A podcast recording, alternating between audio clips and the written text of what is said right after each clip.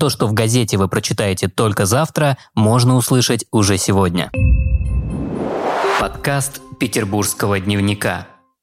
Новые ограничения. В четверг, 17 июня, в Петербурге вступили в силу новые антикоронавирусные ограничения. Из-за ухудшения эпидемической ситуации с сегодняшнего дня прекращают работу фудкорты и фудплейсы, детские комнаты в ресторанах и кафе. В городе временно приостанавливается проведение зрелищно-развлекательных мероприятий на объектах общественного питания. Фудкорты и фудплейсы смогут продолжить работу только на вокзалах, в аэропортах и на автозаправочных станциях. Рестораны и бары не смогут принимать посетителей с 2 часов ночи до 6 утра. Но возможность обслуживания на вынос в номера гостиниц, доставки на дом сохраняется. Смогут продолжить работу и производственные столовые. Частично ограничения коснутся и болельщиков, прибывших в Петербург на матчи Евро-2020. Теперь в фан-зонах точки общепита не будут продавать еду. Исключение составят продажа напитков. Аномальная жара.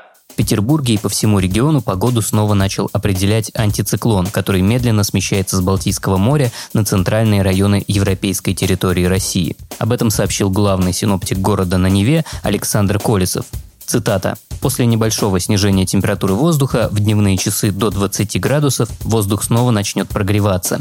Уже завтра днем температура будет стремиться к 30 градусам. В выходные дни достигнет этой отметки и будет превышать ее, поделился он. По словам Колесова, с субботы в Петербурге и в Ленобласти ожидается установление аномально жаркой погоды. Отклонение среднесуточной температуры воздуха от нормы будет на 7 градусов и выше. Жара продлится неделю.